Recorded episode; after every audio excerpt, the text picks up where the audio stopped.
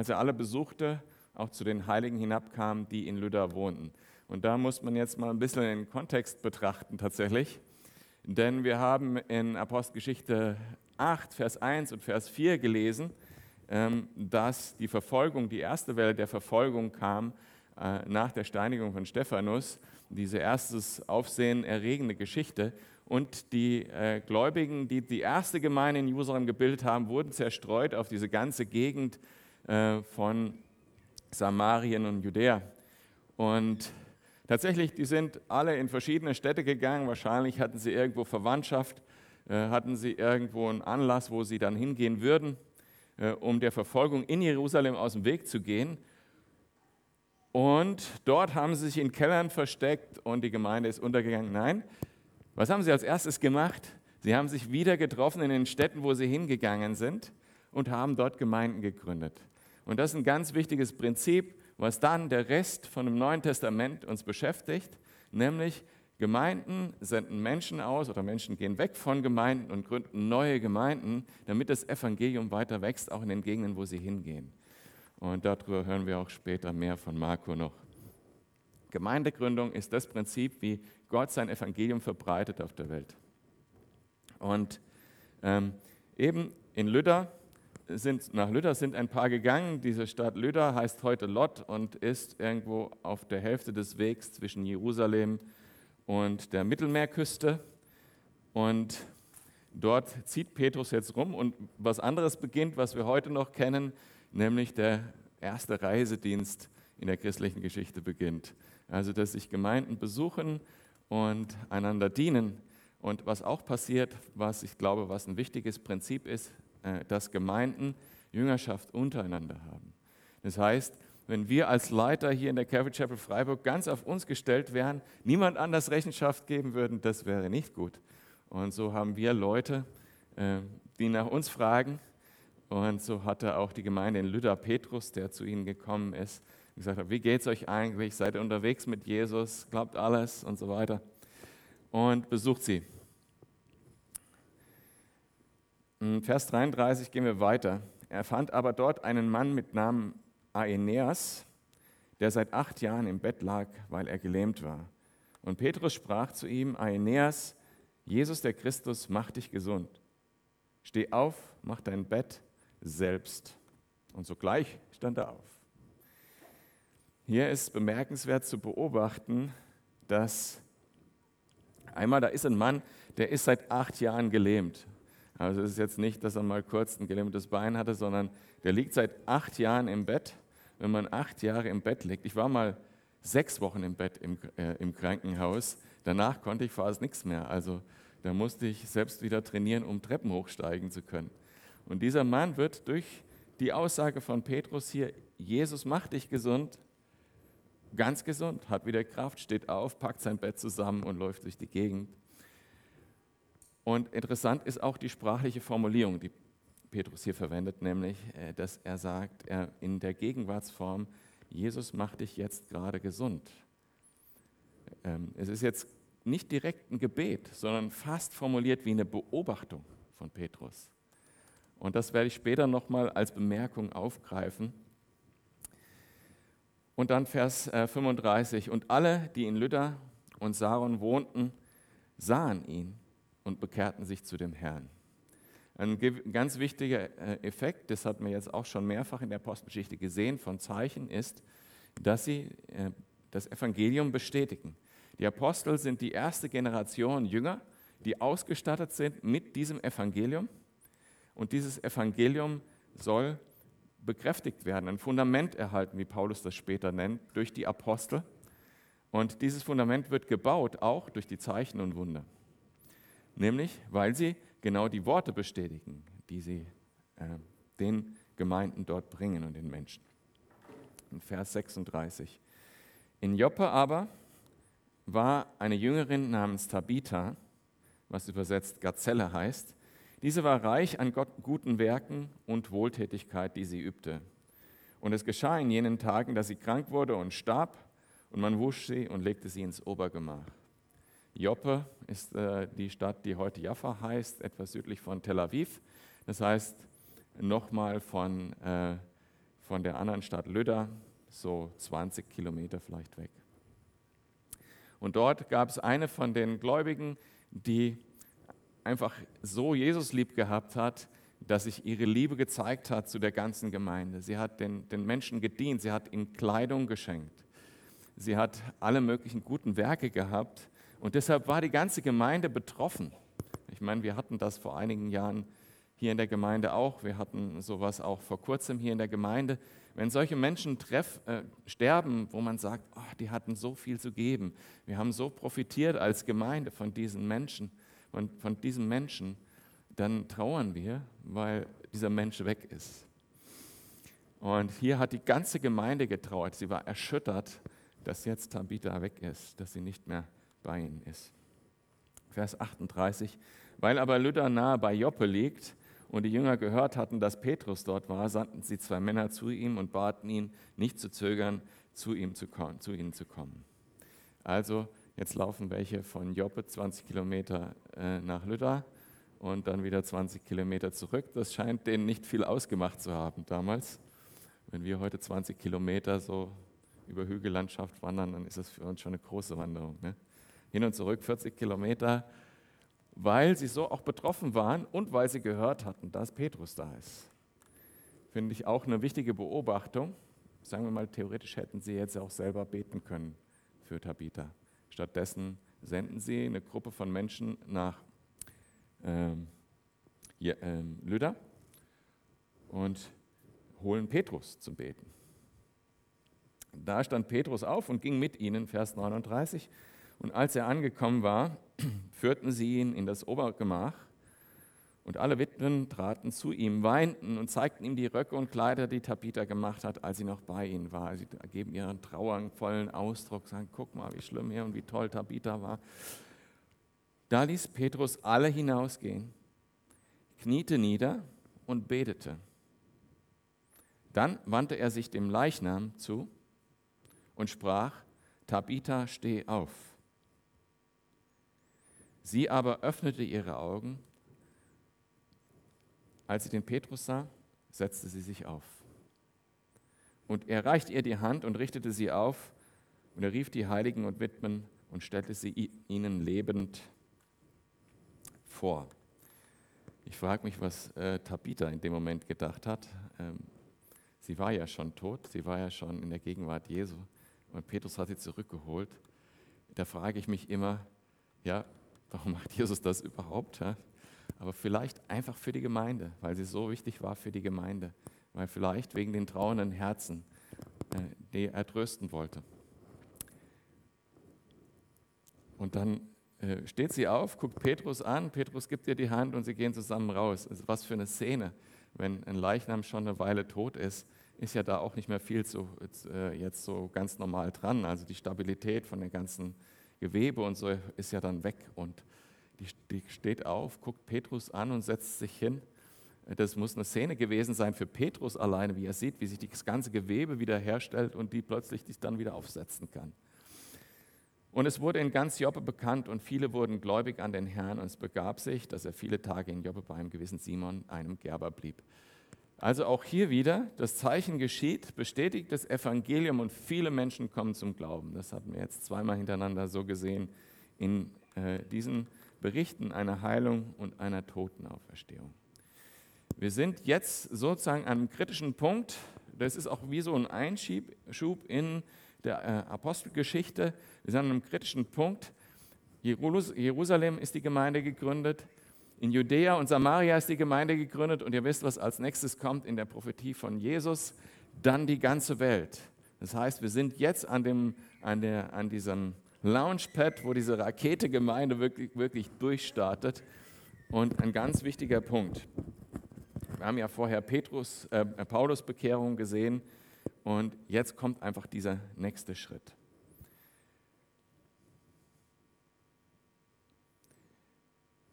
Möchte mit euch ein paar Beobachtungen aus diesen Versen teilen. Also zum einen, ich hatte es schon erwähnt, meine erste Beobachtung ist, sie beten nicht selber um Heilung, um, um Auferstehung von Tabitha, sondern sie senden Männer, um Petrus abzuholen. Ich glaube, das liegt daran, dass, dass jetzt im Moment das wichtige Ding ist, dass das Evangelium bestätigt ist.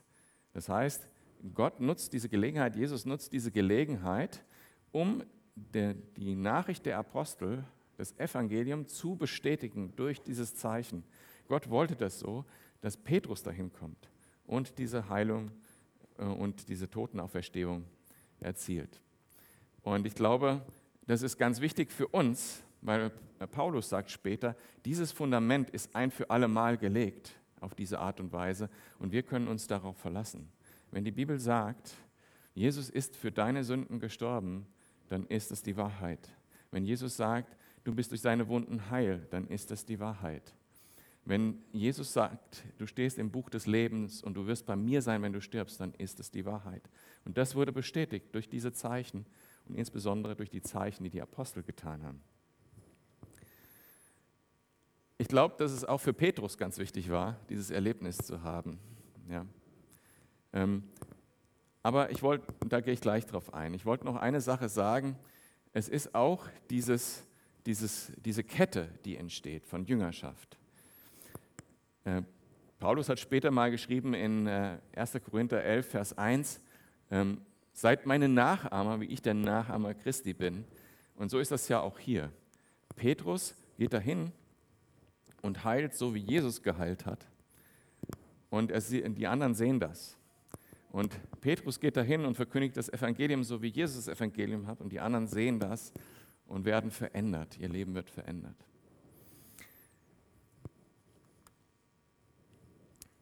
Aber hier ist es noch stärker, das ist meine zweite Beobachtung.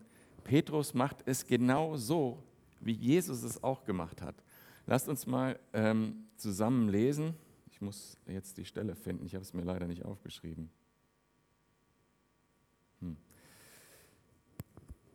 Wenn ihr euch erinnert, die Tochter von Jairus, dem Hauptmann, da äh, sendet Jairus seine Diener zu Jesus, der gerade belagert ist von einer Menschenmenge und sagt, meine Tochter ist äh, krank, komm bitte und heil sie.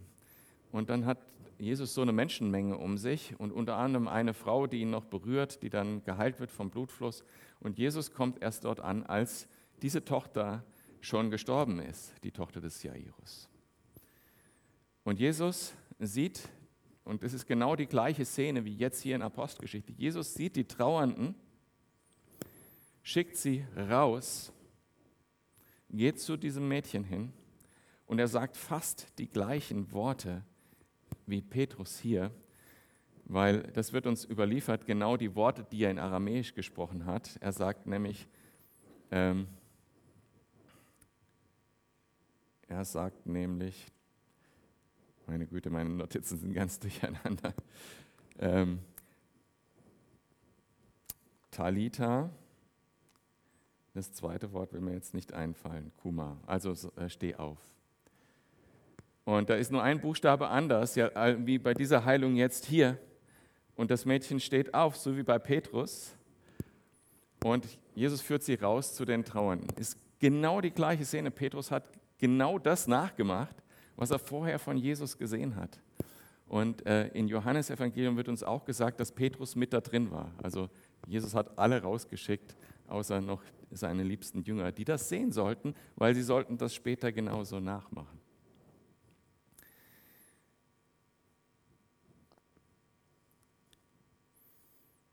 Und ich glaube, das ist auch was ganz Wichtiges für uns, dass wir uns überlegen, was würde Jesus tun? Was haben die Apostel getan? Dass wir die Bibel lesen und uns angucken, wie haben die das getan? Was haben die getan? Mit welcher Herzenshaltung haben die das getan? Und wir machen es nach. Das Leben begegnet uns mit so vielen Herausforderungen und mit so vielen Dingen, wo man drüber nachdenken kann und wo man menschliche Lösungen für suchen kann. Mich hat zum Beispiel diese Nachricht total herausgefordert, von diesem Attentat auf den Tankwart äh, diese Woche. Wie kann das passieren? Wie kann eine Gesellschaft so aus, durcheinander geraten, dass ein solcher Mord passiert aufgrund, sagen wir mal, einer Kleinigkeit wie einer Maske? Wie kann das passieren? Und was könnten wir dagegen tun? Und man kann dann in die menschlichen Gedanken reingeraten und versuchen, Lösungen zu finden. Und ich glaube, das ist gar nicht die Frage. Die Frage ist, was würde Jesus an dieser Stelle tun? Und vielleicht würde Jesus als allererstes Mal weinen und dann beten. In dem Fall jetzt. Und ich glaube, wir sollten uns diese Frage viel mehr im Alltag stellen. Was hätte jetzt Jesus an der Stelle getan? Wie genau wäre er vorgegangen?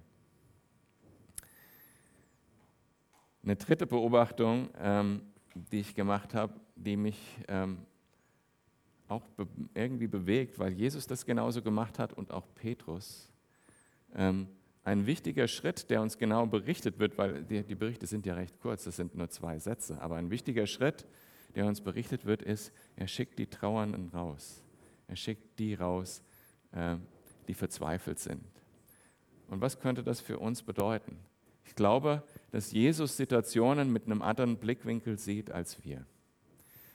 Ich glaube, die Menschen, die dort waren, die haben nur den Verlust gesehen, das Leid gesehen. Die haben nur die negativen Effekte auf diese Welt gesehen. Und das bedeutet aus meiner Sicht, dass sie halt komplett von der Trauer geprägt waren. Deshalb werden sie hier Trauernden genannt. Und Jesus als auch Petrus in diesem Fall hatten eine andere Haltung oder einen anderen Aspekt, der im Vordergrund stand, nicht die Trauer. Schon, Herr Jesus hatte Mitleid, Petrus hatte auch Mitleid damit. Aber die Trauer stand nicht im Fokus, sondern der Glaube. Und Glaube kann, wenn wir uns Jesus zuwenden, wenn wir stattdessen nach Jesus fragen, anstatt auf das Leid zu schauen, wenn wir auf Jesus schauen, anstatt auf die Trauer zu schauen, Jesus kann uns tragen, durchtragen und sogar dadurch Wunder tun, wenn wir uns von der Katastrophe abwenden und uns Jesus zuwenden im Glauben. Und ich glaube, das hat ganz viele Anwendungen in unserem Leben. Wir neigen dazu, wie so ein, wie so ein Reh im, im Scheinwerferlicht, wenn das Auto auf es zugefahren kommt, in der Nacht einfach stehen zu bleiben und auf das Problem zu gucken. Und ich glaube, das, das kostet uns viel, wenn wir das tun wenn wir nicht stattdessen im Glauben auf Jesus schauen. Und deshalb, glaube ich, schickt Jesus die Trauernden und die Heulenden raus. Und bei Petrus lesen wir hier, er kniet sich nieder und betet. Jesus hat mal äh, gesagt in äh, Johannes 4, Vers 12, 14, lasst uns das äh, aufschlagen. Johannes 4 ab Vers 12. Ich finde, ich glaube, ich muss für den zweiten Gottesdienst nochmal meine Predigtnotizen aufbereiten. Ist falsch, sorry. Aber ich sage, was er da sagt, Jesus, und ihr äh, findet das selber. Ähm, Jesus sagt, zu Ehre meines Vaters werdet ihr alles, was ihr in meinem Namen bitten werdet, werde ich euch geben. Und er sagt das auch explizit in Bezug auf Wunder und Zeichen.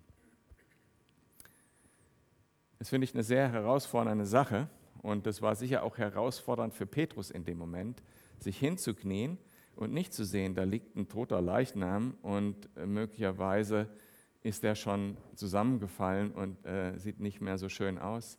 Das war eine herausfordernde Sache, wenn er nur die weltlichen Umstände hier gesehen hätte. Aber er kniet sich hin und betet und ähnlich wie bei der Heilung vorher wo er einfach nur beobachtet, Jesus halt dich gerade, wird er eins mit Jesus in diesem Gebet. Und ich glaube, das ist es, was es bedeutet in diesen Versen, wo Jesus sagt, wenn ihr in meinem Namen bittet. Wenn wir im Namen Jesu bitten, dann sind wir in dem Moment mit dem Willen Gottes eins. Und dann können wir auch sagen, steh auf.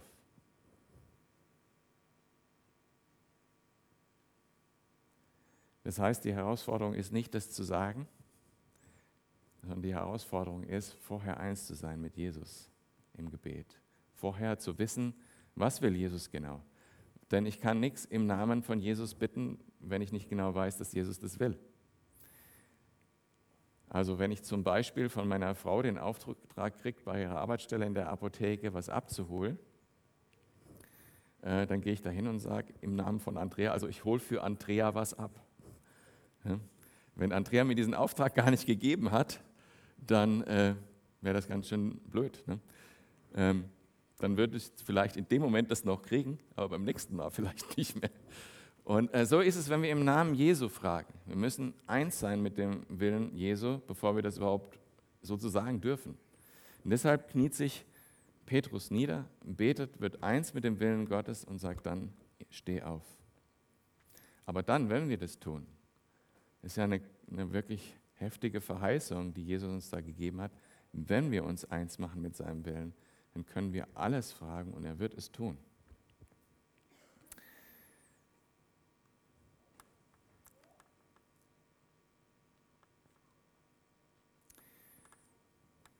Die Frage ist, wie können wir dahin kommen, dass wir mit dem Willen Jesu eins sind? Und uns wäre es ja ganz recht, das würde einfach spontan in diesem Moment passieren, wo die Herausforderung vor uns steht. Also in dem Moment, wo wieder in dem Bild gesprochen, wir wie ein Reh im Scheinwerferlicht stehen, würde Gott kommen und bam, uns jedes Mal genau dann in dem Moment irgendeine Eingebung äh, geben und dann würden wir genau richtig reagieren und genau mit dem Willen Jesu eins sein und beten können, so wie Jesus es tun würde in diesem Moment. Und so ist das aber nicht im Glauben. Mit dem Willen Jesu eins werden fängt viele Jahre davor an, bevor man in dieser Situation ist. Und das betrifft alle diese Beobachtungen, die ich gerade gesagt habe. Das betrifft die Beobachtung, dass wir Nachfolger sind, so wie unsere Vorgänger Nachfolger äh, waren, so wie äh, Petrus Nachfolger war von Jesus. Das müssen wir leben. Und dann können wir auch, wenn wir mit Jesus schon viele Tage vorher eins waren, dann können wir sagen, im Glauben sage ich, die, die Trauer muss raus. Im Glauben sage ich, steh auf. Das fängt da an, wo ich jeden Morgen aufstehe und mit Jesus eins werde im Gebet. Wenn ich jeden Morgen aufstehe, mit Jesus eins werde, indem ich sein Wort lese, seine Worte lese, da fängt das an.